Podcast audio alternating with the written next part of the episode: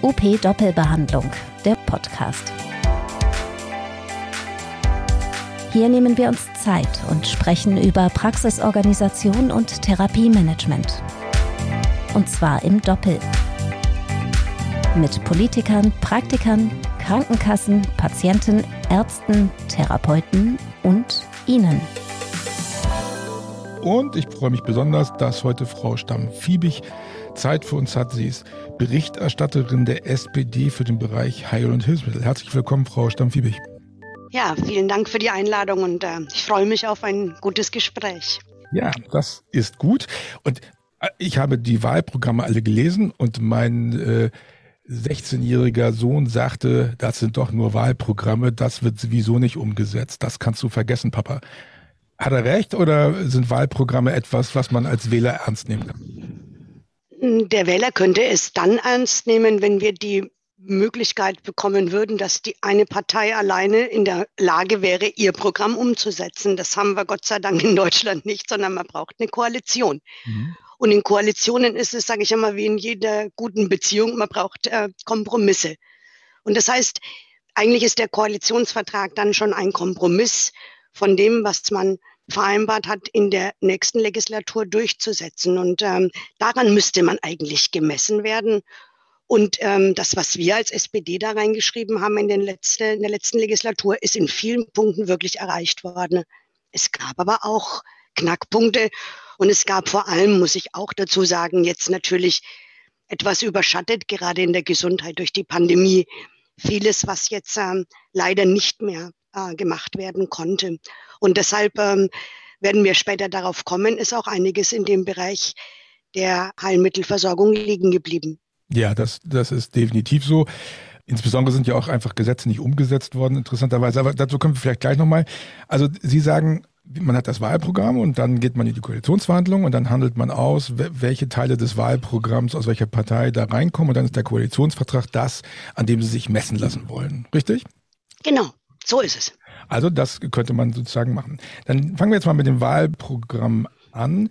Ähm, Sie ähm, schreiben, äh, wir werden eine Bürgerversicherung einführen. Das bedeutet gleich guter Zugang zur medizinischen Versorgung für alle, eine solidarische Finanzierung und hohe Qualität der Leistung. Heißt das, dass Sie das gesamte Gesundheitswesen jetzt umkrempeln wollen, äh, verstaatlichen wollen oder was bedeutet das? Also wir haben in der Gesundheitsversorgung Dinge, über die in der breiten Öffentlichkeit viel zu wenig gesprochen wird und mir liegt es wirklich am Herzen. Wir haben mindestens, und ähm, da gehen die Schätzungen auseinander, aber ich finde äh, selbst die niedrige Zahl von zwei Millionen Menschen in diesem Land, die keine Krankenversicherung haben. Aus den unterschiedlichsten Gründen könnte man jetzt lange drüber diskutieren. Aber alleine das, finde ich, ist unserem Land nicht würdig. In, jedem, in unserem Land sollte jeder eine Krankenversicherung haben.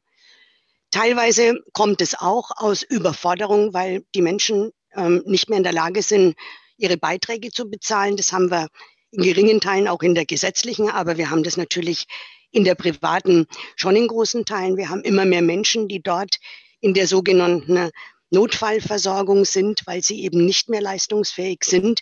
Und allein dieses Wort leistungsfähig ist schon schlimm genug in dem mhm. Kontext. Und ich denke, dem muss man einfach begegnen. Und ähm, da ich ähm, acht Jahre jetzt Gesundheit mache, aber gleichzeitig auch im Petitionsausschuss, könnte ich Ihnen Räume füllen mit Petitionen von Menschen, ein menschliches Schicksal größer als das andere. Der Handwerksmeister mit 1300 Euro Rente, der sagt, ich kriege die 900 Euro Krankenversicherung nicht mehr hin. Also ja wir brauchen Lösungen. Praxisinhaberinnen, das haben wir ja auch. Wir haben ja viele genau. Frauen hier in diesem, in, in, unter unseren Zuhörern, wir haben 75 Prozent Anteil Frauen im Heilmittelbereich. Ja. Und da ja. haben wir ganz viele, die eigene Praxen hatten und dann, wenn sie in die Altersversorgung kommen, merken, dass wenn sie privat versichert sind, sie sich das eigentlich nicht mehr leisten können. Und das heißt, ganz Sie genau. sagen, diese Bürgerversicherung ist eine Lösung, eine Durchlässigkeit hinzukriegen. Oder wie muss man sich das vorstellen? Ja, zum einen gibt es ja diese Regelung mit 55 ist eigentlich Schluss mit dem Wechsel. Ne? Also kann man jetzt mhm. bedauern, aber natürlich sagt man, wer 30 Jahre sich dem solidarischen System entzogen hat, kann man auch wieder lang ideologisch drüber diskutieren. Aber ich finde, man muss da nach vorne lösungsorientiert diskutieren. Und deshalb wäre es natürlich schön, wenn man Regelungen schaffen könnte, dass diese Menschen mit einem Teil ihrer Rücklagen, das kommt dazu, die in der PKV gebildet wurden, in diese Bürgerversicherung könnten.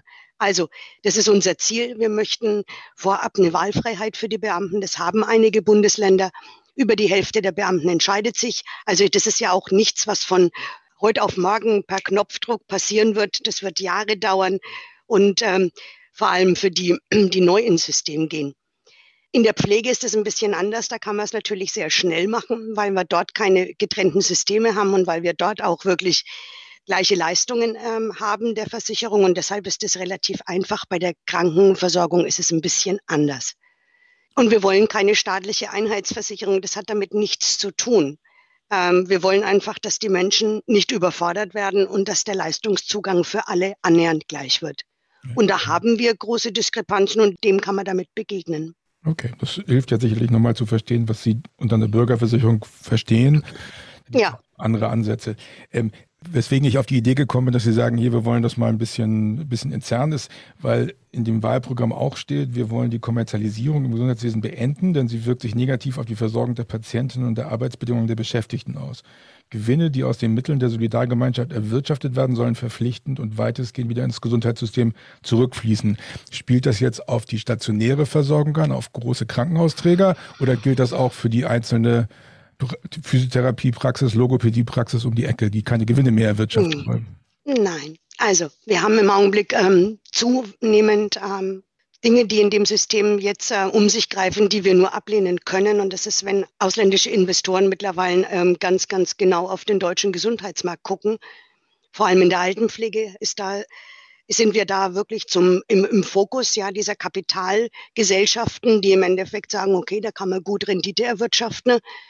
Wir haben das zum Teil bei medizinischen Versorgungszentren, wo wir mittlerweile ähm, Dinge sehen, die wir so nicht akzeptieren können. Mhm. Und es hat niemand etwa das, was dagegen, wenn er betriebswirtschaftlich einen Gewinn erzielt, den er auch in großen Teilen ja reinvestiert. Und natürlich hat man auch einen Unternehmerlohn. Das ist alles selbstverständlich. Mhm. Aber es kann nicht sein, dass aus solidarischen Geldern der GKV Aktionäre bedient werden. Und das, das, das, das kann man einfach nicht billigen und dass es auch mittlerweile wirklich zu großen Verwerfungen kommt.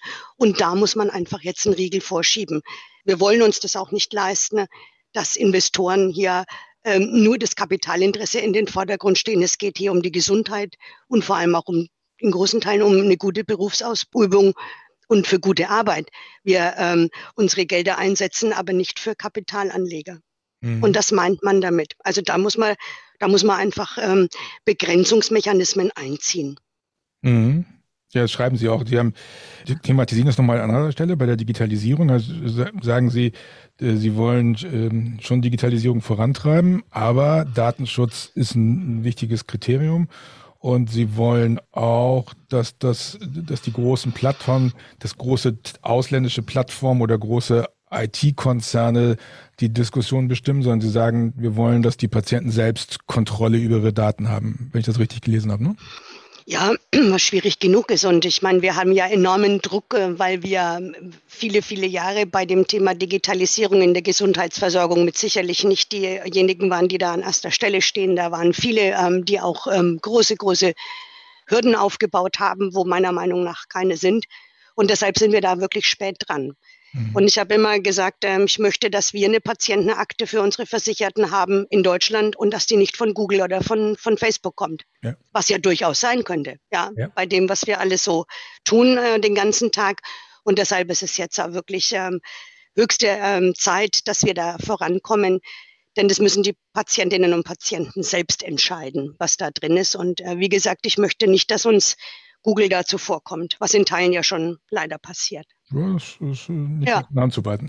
Jetzt schreiben Sie weiter, damit vom Pfleger bis zur niedergelassenen Ärztin alle digitalen Transformationen bewältigt werden können, sind flächendeckende Weiterbildungs- und Unterstützungsangebote unerlässlich. Was schwebt Ihnen da vor im Vergleich zur jetzigen Situation?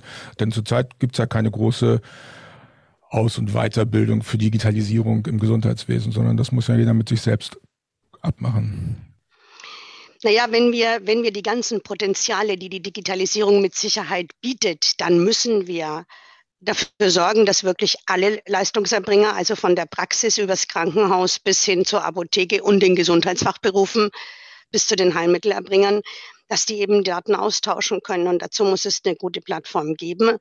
Und ähm, alles, was wir dazu anbieten, ich denke jetzt zum Beispiel mal an, an ähm, Videos, ähm, wenn man äh, logopädische Arbeit unterstützt, also mhm. sprechmotorische Abläufe erklärt oder solche Dinge, das mhm. muss ja alles auch irgendwo geschult werden. Und man muss ja darauf achten, dass man da wirklich ähm, Dinge weitergibt, die auch, die auch einer Überprüfung standhalten. Also, und deswegen muss in diesen Gesundheitsberufen eben eine Weiterbildung verankert werden und die muss auch organisiert werden. Es fängt bei der Ausbildung an und geht mit Weiterbildung weiter. Und da ist es eben auch so. Jeder sagt jetzt erstmal, wir, wir, wir richten die Praxen mit, dem, mit der Hardware aus. Das ist nett und schön. Aber wir wissen beide, wie schnell eine Hardware alt ist und wie schnell man im Endeffekt ähm, da dann auch an dem Punkt ist, wo man sagt, so, jetzt stehen wir nach fünf Jahren wieder da, wo wir vor zehn Jahren mal waren. Mhm. Und deshalb muss das mitgedacht werden.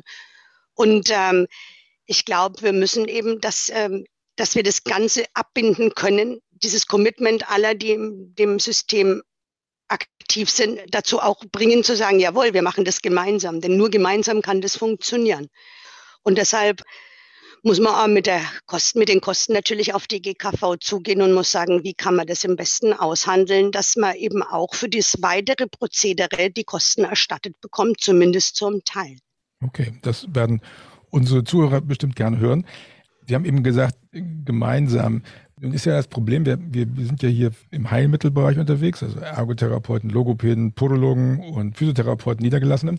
Und die sind ja nicht in Kammern organisiert und die sind auch sonst nicht so richtig gut organisiert. Wir haben ungefähr nur 30 Prozent aller Therapeuten, die da unterwegs sind, sind überhaupt in Verbänden organisiert und die Verbände sind sich dann auch oftmals nicht einig und äh, an der Selbstverwaltung de, der GKV sind Therapeuten ja nun gar nicht beteiligt, sondern die sind außen vor. Was wird sich da ändern? Wenn Sie von gemeinsam sprechen, dann sind Heilmittelerbringer immer ausgeschlossen. Wie kommt da Gemeinsamkeit zustande? Wie können Heilmittelerbringer Bestandteil des Systems werden? Oder sagen Sie, das ist gar nicht notwendig? Natürlich ist es notwendig. Und Sie haben aber wirklich eine ganz, ganz treffende Beschreibung gerade ähm, abgegeben. Also ich meine, ich habe viele ähm, Jahre jetzt ähm, in dem Bereich durch die Petitionen auch gearbeitet, also Akademisierung der Berufe und äh, Heimat. Also ich könnte da mit Ihnen wahrscheinlich zwei Stunden ein nettes Gespräch führen. Sie haben es gut beschrieben. Ich glaube, dass wir aber mit dem Weg, dass wir jetzt die Akademisierung beschreiten, dass wir in vielen Teilen auch anerkennen müssen, dass es wirklich eine akademische Ausbildung braucht, weil eben der Bedarf auch sich verändert und zunehmen wird. Ja, gerade denke ich mal jetzt an ganz speziell an die Logopäden und die Ergotherapeuten, die ganz andere Herausforderungen in den nächsten Jahren haben werden, auch mengenmäßig. Dass ich dann schon der Meinung bin, dass man den Weg bestreiten muss, es ihnen überall dort, wo sie noch nicht vorkommen, ihnen den Zugang erlaubt. Das ist genauso wie bei der Pflege. Ich muss das jetzt mal einfach an dem Punkt anbringen. Die Beschäftigten nichtärztlichen Berufe sind einfach schlecht vertreten und das muss man ändern. Okay. Und ich bin da auch, ähm, an, ich bin wirklich ähm, überzeugt, dass wir mit der Änderung der Ausbildung da schon ähm, viel erreichen können. Okay, jetzt kommen wir zu einem Punkt, der leider in dem Wahlprogramm überhaupt nicht auftaucht. Also Heilmittelerbringer werden im Wahlprogramm der SPD, muss man ehrlicherweise sagen, nicht ausdrücklich erwähnt. Und auch die zukünftigen Perspektiven, die Sie eben da gemalt haben, tauchen da nicht weiter auf. Wir können das ja mal durchgehen. Also Heilmittelerbringer sind aus Ihrer Sicht wichtig und werden gebraucht, um Patienten gut zu versorgen? Fragezeichen? Ja, natürlich. Da gibt es überhaupt keine Diskussion. Und man hat jetzt auch leider Gottes durch die, durch die Pandemie auch ein bisschen verursacht, die äh, Pilotierungen der akademischen Ausbildung bei den Physiotherapeuten und bei den Logopäden ähm, nochmal verlängern müssen. Das Ministerium wollte das bis 26. Wir haben da wirklich unsere ganz langen Fingernägel ausgepackt und haben gesagt, es geht nicht. Die sind seit über zehn Jahren in der Pilotierung. Es kann nicht funktionieren. Und jetzt sind wir bei 24 und bei den Physiotherapeuten sind wir ja bereits jetzt schon in der Anhörung zur Akademisierung. Und ich denke, dass die Logopäden sehr schnell folgen werden. Ja. Dann geht es weiter mit den Ergotherapeuten, aber ich glaube, dass wenn wir das dann festgezurrt haben und ähm, da waren sicherlich ein anderer Beruf, die Hebammen jetzt der Vorreiter, mhm. aber ich glaube, jetzt geht es ganz, ganz schnell, dass wir das umsetzen können, weil wir auch denen, die jetzt schon eine akademische Ausbildung machen, eine Perspektive geben müssen, wie es weitergeht. Mhm. Ich habe hier einen Modellstudiengang in Erlangen für Logopäden, also deswegen bin ich da sehr nah dran. Und ähm, ich denke, dass sich dann ähm, sehr schnell das ergeben wird, dass auch die Ausbildung bezahlt wird und andere Dinge. Das heißt, die sind also für Vollakademisierung dieser Heilberufe? Oder ist das ja, Ja, okay, gut. Ja, also ich, ähm, ich habe mir das gut angeguckt und ich bin normalerweise jemand, der ja aus der beruflichen Ausbildung kommt und die auch wirklich sehr hoch hält. Aber ich mhm. glaube, dass die Anforderungen mittlerweile so groß sind, wenn wir uns im Bereich der Schlaganfallpatienten oder so bewegen, dann ist es schon eine Anforderung, die über das hinausgeht, was man bisher kannte. Und ich glaube, das ist ein guter Weg, um auch diesen Professionen ähm, mehr Bedeutung zu geben. Sie sind ja, wenn ich das richtig verstanden habe, sind Sie auch Patientenbeauftragte Ihrer Fraktion? Der Fraktion, genau. genau. Ja. Und als Patientenbeauftragte müssten Sie doch eigentlich daran Interesse haben, dass die Patienten die Möglichkeit haben, direkt zu Heilmittelerbringern zu gehen, mal vernünftige Ausbildung vorausgesetzt. Sehen Sie perspektivisch auch die Möglichkeit des Direktzugangs, dass Patienten direkt ja, zu Therapeuten gehen können, ohne Umweg über den Arzt?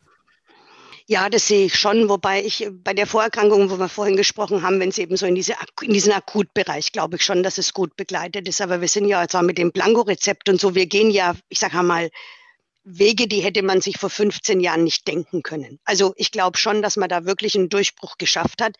Ist auch der Hartnäckigkeit von einigen Kolleginnen und Kollegen der SPD-Gesundheitspolitiker wirklich zu verdanken. Wir waren da sehr wadelbeißerisch unterwegs. Aber ich glaube, das ist wirklich jetzt ein Durchbruch. Und ähm, niemand kann ja auch dieses System erklären, warum ich bei einer Dauerbehandlung, die ja oft von den Kassen genehmigt wird, trotz alledem alle Quartal zu meinem Ausgehen muss, um mir ein Stück Papier abzuholen. Ich glaube, das kann man niemandem mehr erklären. Und deshalb wird sich das sehr schnell, sehr schnell erübrigen. Ja, das kann ich mir. Das ist in der Tat, das kann, das versteht wirklich gar niemand. Äh, ja. Zumal die Ärzte auch gar nicht begeistert sind darüber. Also, also dass wir einmal Quartal dann ähm, die Patienten da haben. Okay, gut, damit haben wir sozusagen das abgedeckt. Was gibt es noch für Gründe oder was wollen Sie unseren Zuhörern noch sagen, warum Sie die SPD wählen sollen bei dieser Bundestagswahl in Bezug auf Heilmittelerbringer, bitte? Hm?